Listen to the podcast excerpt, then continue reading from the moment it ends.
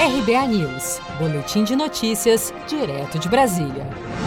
O presidente Jair Bolsonaro participou na manhã desta quarta-feira, 12 de agosto, da solenidade de despedida da missão de ajuda humanitária ao Líbano, em apoio às vítimas da mega explosão da semana passada na região portuária de Beirute, que deixou 171 mortos, cerca de 6.500 feridos e mais de 300 mil desabrigados. A missão oficial será comandada pelo ex-presidente Michel Temer, que em seu discurso elogiou Bolsonaro ao dizer que o presidente, com seu gesto, dá um exemplo para o Brasil e para todas as nações do mundo. Mas eu quero dar mais uma palavra, senhor presidente Bolsonaro, a respeito do ato, digamos assim, extremamente civilizado que Vossa Excelência pratica. Sabe, Vossa Excelência, que nos Estados Unidos não é incomum que o presidente da República designe ex-presidentes para estas missões humanitárias e até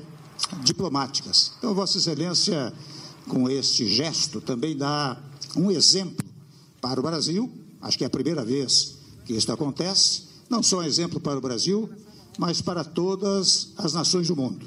Já o presidente Bolsonaro, em sua fala, fez questão de destacar que, pelo passado político de Michel Temer, ele tinha certeza que o ex-presidente aceitaria de pronto a missão.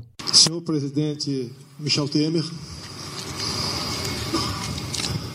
estou muito honrado em ter aceito o nosso convite para representar o nosso país, o Brasil, nessa missão humanitária eu já tinha certeza,